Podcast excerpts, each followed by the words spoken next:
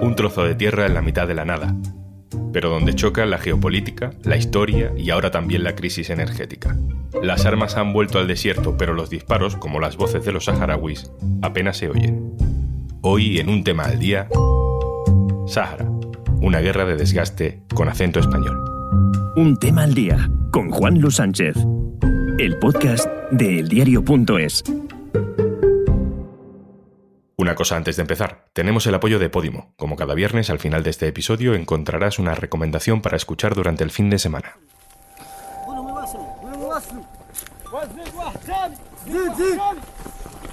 Estamos en el desierto del Sáhara Occidental, en concreto en la región de Maghbez, a unos 8 kilómetros del muro marroquí que separa la zona ocupada por Marruecos de los territorios saharauis controlados por el Frente Polisario.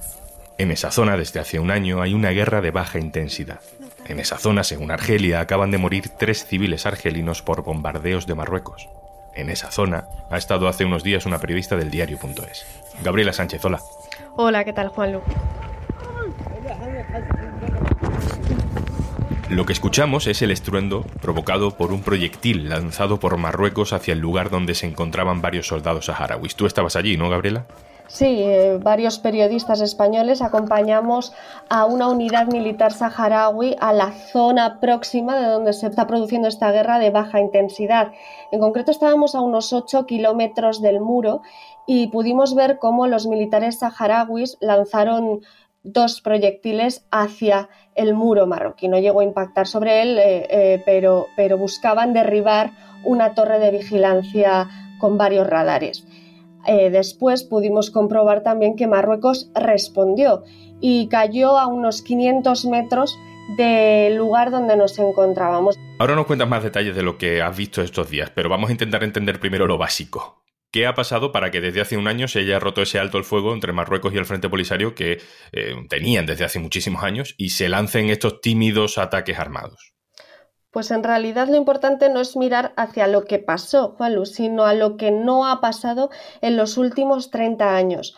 Marruecos y el Frente Polisario firmaron en 1991 un acuerdo en el que ya ese acuerdo del final de la guerra eh, obligaba a organizar un, referéndum de autodeterminación del pueblo saharaui. Año tras año la consulta nunca llegó a producirse, tanto la, por la oposición marroquí como por la dejadez eh, de la comunidad internacional y de todos los intereses que rodean no siempre las relaciones con Marruecos. Durante 45 años la población saharaui ha vivido en este tiempo dividida. Una parte vive en los campamentos de refugiados, ubicados en Argelia, en el mismo desierto, donde no hay prácticamente nada y viven de la ayuda humanitaria. Y la otra parte de la población vive en la zona ocupada por Marruecos del Sáhara Occidental, donde los activistas además denuncian eh, la constante represión marroquí también aparte hay una generación de jóvenes saharauis que nunca han pisado ese país por el que les dicen que tienen que resistir en medio del desierto. Y esos eh, saharauis cada vez estaban más hartos y transmitían ese hartazgo al Frente Polisario. Ese statu quo no les beneficiaba, decían, solo beneficiaba a Marruecos y querían que moviese ficha al Frente Polisario, decían que querían la guerra. Año tras año parecía que no iba a pasar nada hasta que pasó. Eh, y nos, nos, cuenta un poco esa sensación de ahogo que nos transmiten en estos últimos años que hemos podido ir a los campamentos, nos lo cuenta un joven que se llama Sidati de 31 años. Para poder devolver nuestra tierra, estamos altos de vivir en estos campamentos 45 años, viviendo en una tierra que no es nuestra. Queremos volver a nuestra patria. Finalmente, la ruptura del alto el fuego se produjo en noviembre del año pasado.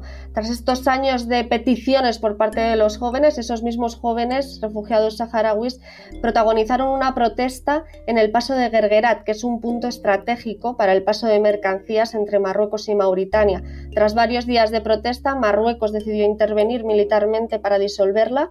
Tras ello, el Frente Polisario dio por roto el alto el fuego y ahora busca que la vuelta a las armas pueda presionar a la ONU para de verdad dar pasos hacia ese prometido referéndum de autodeterminación. Ya hemos mm, dicho varias veces eso de guerra de baja intensidad, una guerra tímida, mm, quizá porque es una guerra más bien pesada en la presión política, lo que acabas de decir, ¿no? Pero ¿qué significa exactamente eso de que es una guerra de baja intensidad?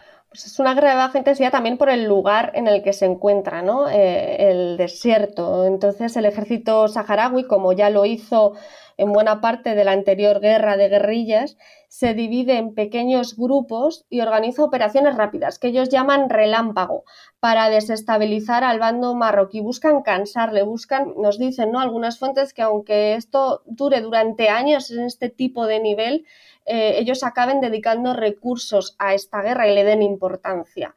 Entonces lo que hacen es organizarse en pequeños grupos y eh, buscan atacar objetivos estratégicos en el muro, ya sean bases militares, radares, garitas de vigilancia, etcétera.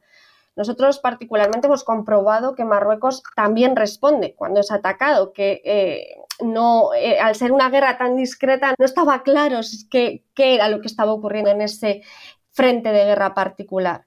Varios militares saharauis aseguran que también, aunque con menos frecuencia, no solo responde a estos ataques, no solo se defiende, sino que en ocasiones Marruecos también ha lanzado cohetes contra objetivos cuando sus radares detectan algún movimiento que consideran sospechoso, aunque Marruecos de momento esto no lo confirma.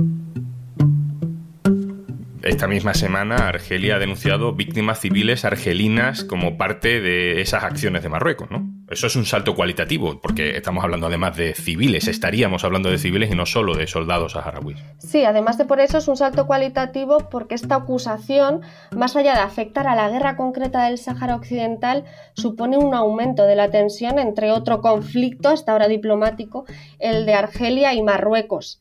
Argelia además ha, lanzado un contundente comunicado y ha prometido que esas muertes de sus ciudadanos no quedarán impunes. Entonces hay que estar muy pendientes, ahora todo son hipótesis e incertidumbre, pero hay que estar muy pendientes para saber en qué se traduce esa advertencia y también a ver qué dice Marruecos.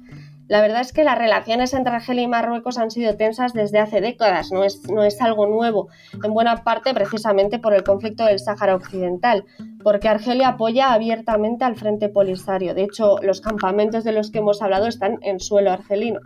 En agosto, Argelia dio un paso más y rompió sus relaciones diplomáticas con el país vecino y hace unos días hemos visto que esta tensión ya nos está afectando directamente, ¿no? Pues Argelia ha decidido cortar el gasoducto que pasa por Marruecos, que es uno de los más usados por España para el suministro de gas. En temas fundamentales nos afecta, como por ejemplo, como el suministro de gas, la inmigración o la lucha antiterrorista.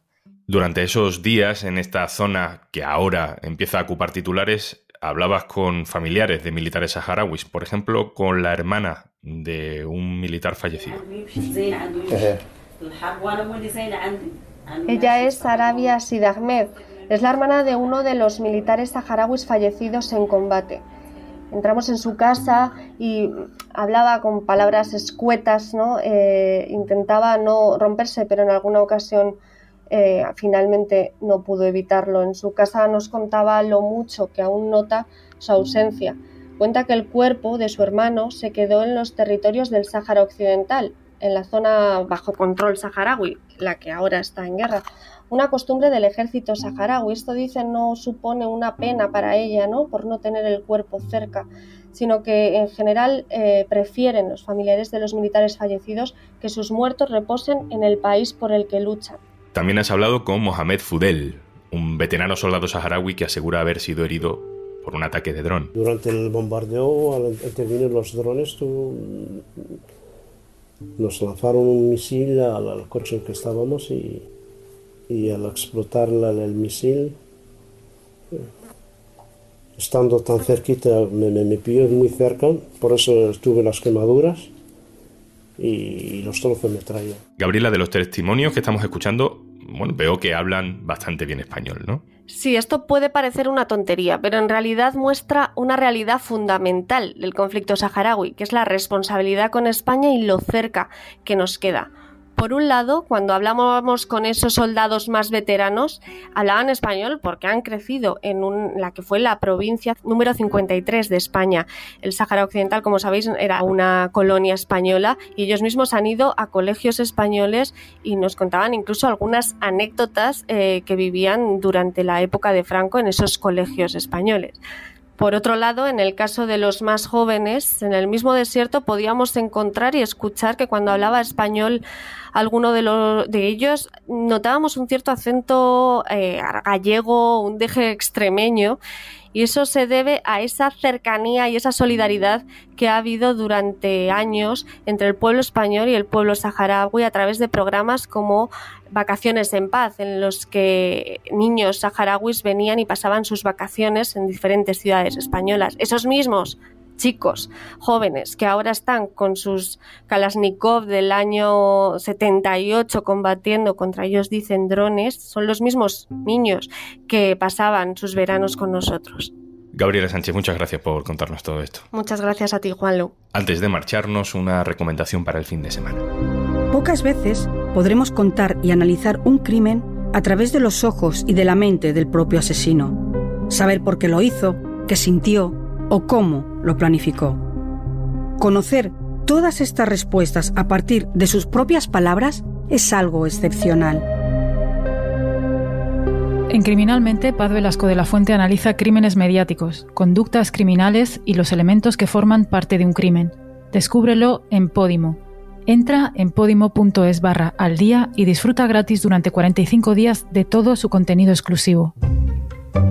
Esto es Un Tema al Día, el podcast del diario.es, con la producción de Carmen Ibáñez y Zascún Pérez y el montaje de Lola García. Un saludo de Juan Luis Sánchez. El lunes, otro tema.